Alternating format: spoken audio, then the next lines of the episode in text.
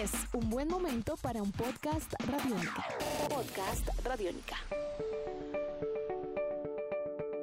Juan Sebastián Gaviria es un joven escritor colombiano. Ha sido un viajero del mundo. Sus historias en los Estados Unidos, Sudamérica, entre otros lugares, han creado una obra narrativa de alta calidad. Prueba de ello son sus libros Cicatriz, Brújulas Rotas, La Venta, Contenido Explícito y Profeta. En la clase radiónica vamos a tener la oportunidad de conocer la historia de Tajo a Tajo, un libro extraordinario que evidencia la mente prodigiosa de un autor que tiene una prosa clara, con una profunda imaginación y fiel a la impecable arquitectura de las luces y sombras que nos habitan. Esta es una cita con el profe, podcast Radiónica. Os puedes escuchar en radionica.rocks o en tu plataforma favorita. Con ustedes, el autor colombiano Juan Sebastián Gaviria. 5, 4, 3, 2, 1.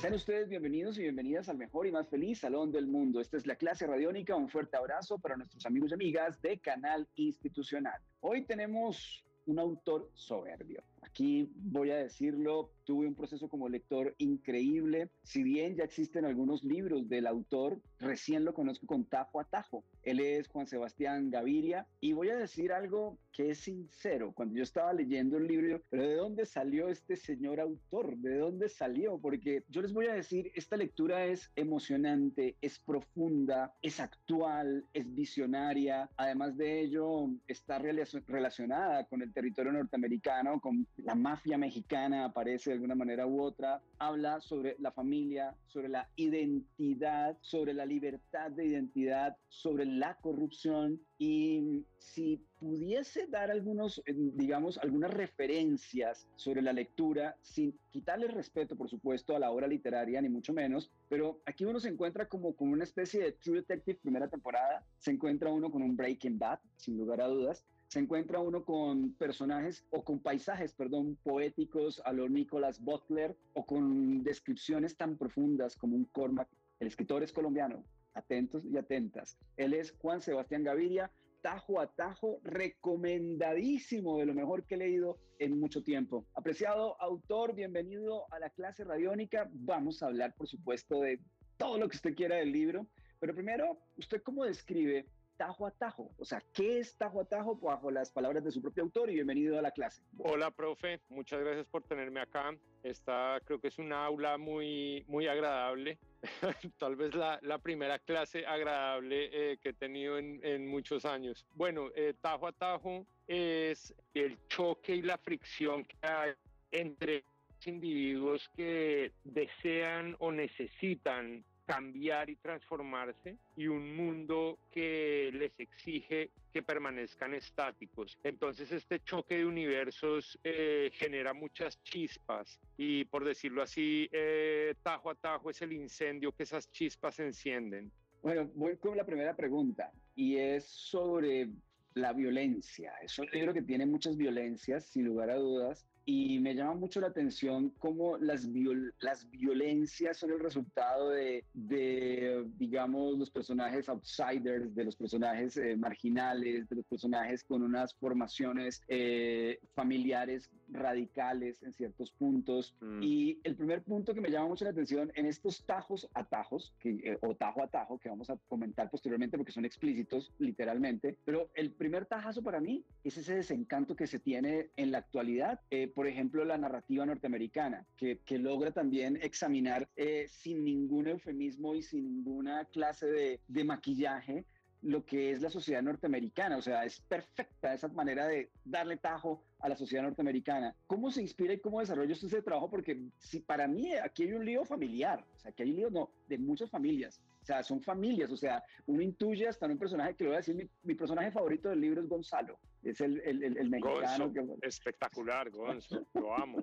Pero hasta Gonzalo tiene problemas familiares. Eh, todos mm. tienen un problema familiar, pero aquí hay una, hay, un, hay una aproximación muy interesante a la familia norteamericana. Primer aspecto, familia. Bueno, pues la, la tajo a tajo sí es un, un examen profundo sobre la disfuncionalidad de las familias, pero creo que lo que se trata de plasmar es cómo esa disfuncionalidad se vuelve patológica en la medida que se pensar una perfección, ¿no? Eh, a los ojos de la sociedad. Si nos damos cuenta, eh, excluyendo a Gonzo, en el caso del personaje principal, pues él eh, casi que todos sus problemas se, se, se desatan por las intenciones y, y, y, la aspiración de su familia de, de, de dar la talla para los parámetros de la sociedad, ¿no? Entonces ahí es donde está, digamos que la crítica eh, no, es, no es que la familia sea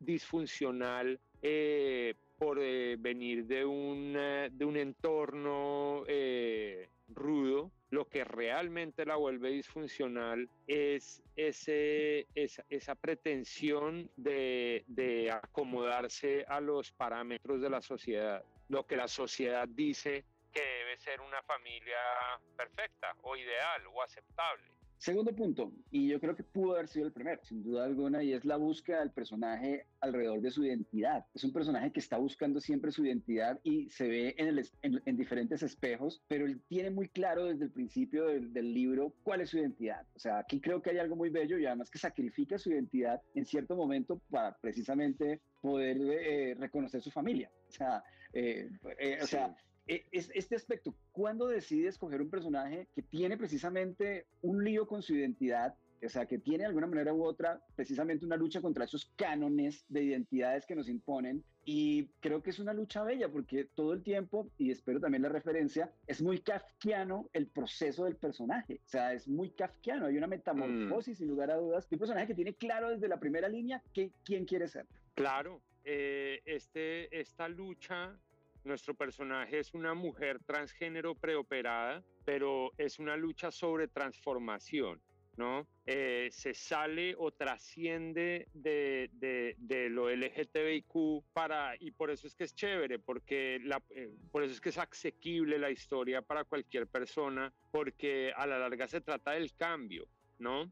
el cambio en general. Ahí en el libro se refieren al cambio como, como la, la, la cirugía de resignación de sexo, pero nosotros todos, yo estoy seguro de que todas las personas que estén vivas eh, tienen unos deseos, eh, tal vez eh, los llaman sueños y al llamarlos sueños los alejan aún más de la realidad, pero todos tenemos deseos de, transformarnos, de ser algo tal vez inimaginable, tal vez no aceptado, y, y, eso es lo que, lo que este personaje principal representa, ¿no? Representa esa mutabilidad, esa voluntad de, transformarse. Y lo que el libro retrata es, eh, claro, nosotros hoy en día en nuestra cultura nos dicen, sí, sé auténtico, sé tú mismo, eh, etcétera, y todo eso se convirtió casi que en un eslogan de comercial de banco yo qué sé, o de, sí, de comercial eh, gubernamental. Pero la realidad es que cuando, la realidad es que cuando queremos transformarnos visceralmente, ahí nos está esperando el mundo para darnos nuestro merecido, ¿no? Es algo que más allá de lo que superficialmente se celebre, eh, sí, eh, celebramos aparentemente todos los colores, todas las formas, todas las identidades, todas las opiniones, pero cuando realmente vamos a, a romper la crisálida para para,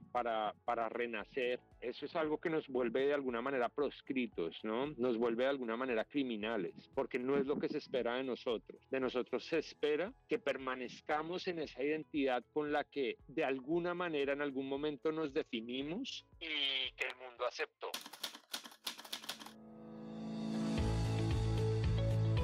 Estamos en la clase radiónica, nos acompaña hoy Juan Sebastián Gaviria, para mí un descubrimiento grato, sin lugar a dudas, tajo a tajo, él ya tiene una, digamos que un trabajo literario ya importante, pero qué bueno haberlo conocido con tajo a tajo, recomendado. Siguiente punto, eh, y me llamó también mucho la atención, eh, Juan Sebastián, el paisaje es protagonista en el libro.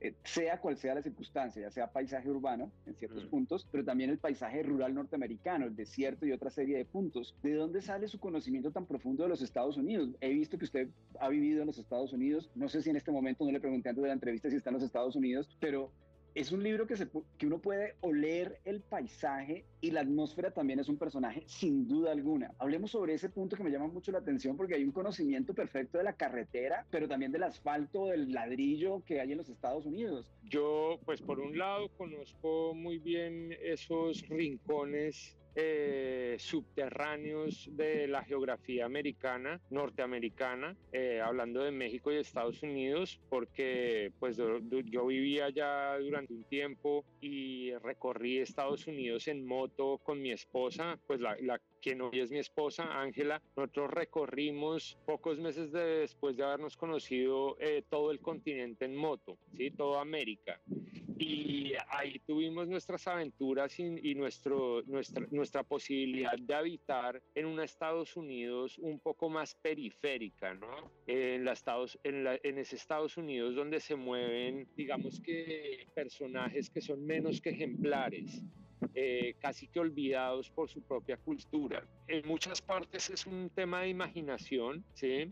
Pero sí hay una parte fuerte que es eh, nuestra experiencia habiendo vivido allá de alguna manera pues sin un peso, eh, callejeando, haciendo trabajos raros para poder conseguir plata para seguir viajando. Entonces eso es algo que nos conectó a nosotros con lo que yo considero el verdadero Estados Unidos, ¿no? De la misma manera yo siento que yo conocí el verdadero, la verdadera Suramérica durante eh, cuando yo tenía 20, 18 o 20 años y me dediqué durante unos años a viajar por Suramérica eh, pidiendo aventón y eh, experimentando con ciertas cosas. Cuando uno recorre estos países, cuando uno recorre el mundo de una manera tan aguerrida, logra conocer cuáles son sus verdaderos colores y lo, que para mí es más importante, sus verdaderos protagonistas. A nosotros de alguna manera, pues sí, Estados Unidos tiene una influencia cultural fuertísima sobre el mundo entero, pero, pero pues tenemos, eh, y se ignora casi que deliberadamente a quienes yo considero sus verdaderos protagonistas, ¿no? Que son criaturas de la periferia. Estamos viendo, escuchando la clase radiónica Tajo a Tajo de José Sebastián Gaviria, uno de los mejores libros del año, sin duda alguna. Pues voy a la siguiente pregunta y, y es una pregunta que corre el riesgo de generar algún spoiler y es Gonzalo. O sea, cuando aparece el personaje de Gonzalo, ¿cómo se conecta? ¿Cómo conecta Gonzalo tantos mundos? Me parece muy interesante ese personaje, Juan Sebastián. Sí, a mí el otro día alguien me preguntó si pudiera tomarme un café con algún personaje de tajo a tajo, ¿con quién sería? Y lejos de decir que Adam, Amanda, eh, primera respuesta instintivamente fue Gonzo, ¿sí? Eh, sí es un personaje súper interesante. Yo no creo que haya mucho spoiler en, en, describir un poco qué es lo que hace él es, eh, digamos que el eslabón entre el cartel de Juárez y nuestro personaje principal, como ayuda, como cazador, como como alianza.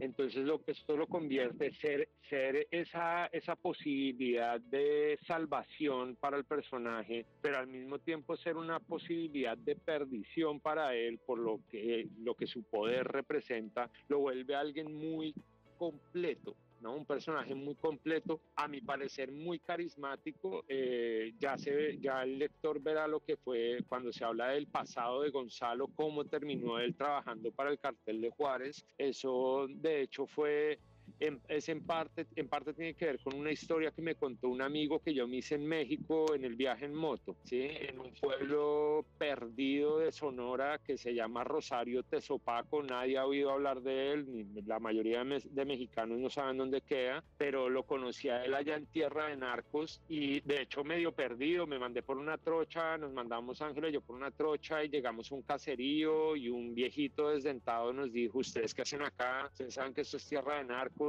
nos sigan acá mientras haya sol, eh, em, cuando no haya sol, mientras, cuando caiga la noche asegúrense de no estar en estas trochas. Y finalmente llegamos a donde este personaje, que era el dueño de una casa que alquilaba habitaciones y él sí, para mí, él, él, él era alguien que vivía una, trataba de vivir una vida normal en una tierra gobernada por la violencia. Y cuando llegó la, la, la, situación en Tajo en la que quise crear este personaje o necesité crearlo, pues me apoyó un poco en eso, ¿no? En, en cómo es de fácil eh, que, que, estas mareas de violencia se lo lleven a uno. Y eso es lo que le pasa a Gonzo, ¿no? Yo no voy a decir las circunstancias porque tampoco me voy a tirar la historia, pero pues los lectores verán eh, que el hecho de, de hacer parte del cartel de Juárez, a mi parecer, no tiene nada espectacular, pero cuando uno se entera cómo terminó él en el, en el cartel de Juárez, eh, es, es, algo, es algo un poco impresionante. Antes de empezar nuestra entrevista, hablábamos de Nick Pizzolato. Creo que los dos eh, tenemos una pasión muy grande por este gran autor eh, actual. Eh, yo le comentaba también que encontraba hasta en algunas descripciones muy poéticas al estilo Nicholas Butler, que también tiene una, una creación de personajes impecable. Y estamos hablando de narradores nuevos norteamericanos. Le hablaba de un Cormac McCarthy, sin lugar a dudas, en cuanto a las tensiones, en cuanto a, a los tiempos. Y lo, lo, lo, lo vi muy contento con esas referencias que, insisto, no quisiera ser ni mucho menos, pero como referencia me parece perfecto porque cuando yo comencé a leer y estaba leyendo el libro, yo decía, esto es impresionante y me decía, es colombiano, es colombiano, o sea, yo digo, sabe a lo que me refiero, además por los paisajes norteamericanos, por todos, no hay personaje colombiano, o sea, esto es súper interesante además. Eh, se, se, sintió muy contento con la referencia de, de, de, Pizzolato, o sea, me encanta, además Galveston, creo que también se volvió película, o sea, pero a ver, un momento, pero un momento, profe, es que, que usted me diga a mí que, que, que, la novela le acordó en un buen sentido a McCarthy o a Pisolato, pues es como decirle a un niño que, que se parece a Superman, ¿no? O sea, pues eh, eh, estos manes son mis héroes, ¿no? Para mí McCarthy es, yo tengo mis diferencias con él, eh, si lo conociera habríamos tenido discusiones bastante acaloradas porque, porque pues hay ciertas cosas con las que yo no estoy de acuerdo de las que él plantea filosóficamente hablando, pero en su forma y en su gusto por la sangre, para mí es un héroe, ¿no? Es un verdadero ejemplo a seguir. Yo nunca he leído un libro más violento que Meridiano de Sangre. A mucha gente, conozco mucha gente y son lectores duros que dicen que ese libro eh, lo han tratado de leer varias veces y que el nivel de violencia los, los obliga a salirse una y otra vez. Y esto se vuelve mucho más potente cuando uno mira en qué año escribió él ese libro, ¿no? Eso fue mucho antes de que le dieran el Pulitzer. Es, a mi parecer, es un escritor muy valiente, ¿no? Y, y, es un poco eso a lo, que, a lo que a mí me gusta jugar en mi literatura, a examinar profundidades, ¿sí? No importa cuáles, pero no quedarse nunca en la superficie. De alguna manera ese es mi moto, ¿no? Para finalizar, Juan Sebastián, ya se nos está acabando la entrevista, eh, creo que la hemos pasado muy bien. ¿Existe un momento en particular explícito donde se habla de un procedimiento quirúrgico y es explícito, no vamos a decir qué pasa o no qué pasa o qué no pasa, pero eh, asesoría médica tuvo en este sentido porque hay detalles muy finos y muy, muy concretos y muy profundos alrededor precisamente de la medicina que me, también me llamaron la atención. Eh, claro, profe, la, el tema con lo de las cirugías de reasignación de sexo del personaje, que es una parte eh, vital en, en el drama de cualquier persona trans, ¿sí? O sea, eh, eh, hay, distintas minorías o grupos que han sufrido de una opresión terrible y, pueden tener sus dramas particulares, es, eh, es válido. la vida no es una feria del dolor ni una competencia por quien sufre más, pero hay algo particular del drama de una persona trans y es que es sí o sí muy violento porque conlleva cirugías traumáticas. ¿Cierto? Eso a mí me pareció muy chévere porque al hablar sobre rehacer una identidad, eh, pues qué más explícito que tener que rehacer la punta de escalpelo y martillo, ¿no? Eso es una locura. Y em, y claro, eh, ese fue el, factor que en un momento casi me tumba la novela, en un momento dado casi se me cae la novela por eso, pero nada, eh, fue cuestión de investigar, no hubo asesoría médica, pero sí, a mí me preguntaban pues que, que en esa época me preguntaban qué está leyendo y yo pues decía pues... Eh, reportes sobre cirugías, papeles médicos, eh, sí, eh, de, no solamente el aspecto de, eh, clínico del cuerpo, sino también el de la mente, ¿no? Que son cosas que van muy ligadas en el tema de las cirugías de reasignación de sexo. Entonces, pero a mí me encantó, yo cuando yo estoy leyendo algo, así sea completamente técnico, como leer estos, estos documentos médicos sobre las cirugías, pues haciéndolo para Tajo fue un placer, ¿no? Y me divertí mucho haciéndolo porque yo sabía lo que planeaba hacer con ello.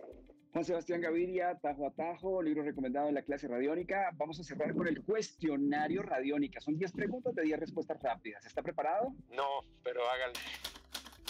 Muy bien, primera pregunta. ¿Disco favorito? Travels with Myself and Others, The Future of the Left. Pregunta número dos. ¿Comida favorita? Carne.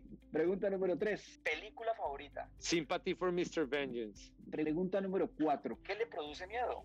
Todo. Pregunta número cinco. ¿Qué es el amor? La salvación. Pregunta número seis. Una canción para cantar en voz alta, grito herido. Feeling Good de Nina Simón. Pregunta número siete. Un libro recomendado. Viaje al fin de la noche de Luis Celín. Pregunta número 8. ¿Qué artista de Colombia recomienda? Santiago Oliveros. Pregunta número 9. Un lugar en el mundo. Los llanos orientales de Colombia. Y la última pregunta. ¿Cómo se salva el mundo? Aceptándolo como es. Admirado Juan Sebastián Gaviria, tiene usted aquí un fan de sus libros. Gracias por tajo a tajo, se lo voy a agradecer eh, librazo, librazo, librazo. Muchas gracias por estar con nosotros aquí en Radiónica y que vengan nuevas historias, por favor. Aquí tiene un lector ya pendiente.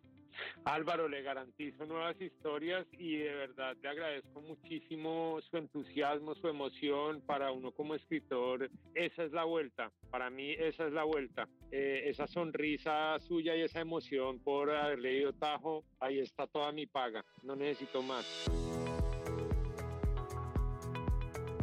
Escuchamos al autor colombiano Juan Sebastián Gaviria. Esta es Una cita con el profe, podcast Radiónica. Nos puedes escuchar a través de radionica.rocks o en tu plataforma favorita. Un fuerte abrazo para Jairo Rocha, quien realizó toda la maestría sonora que ustedes escucharon en este podcast. Saludo especial para Jefferson Alabado. Nosotros aquí también salvamos el mundo.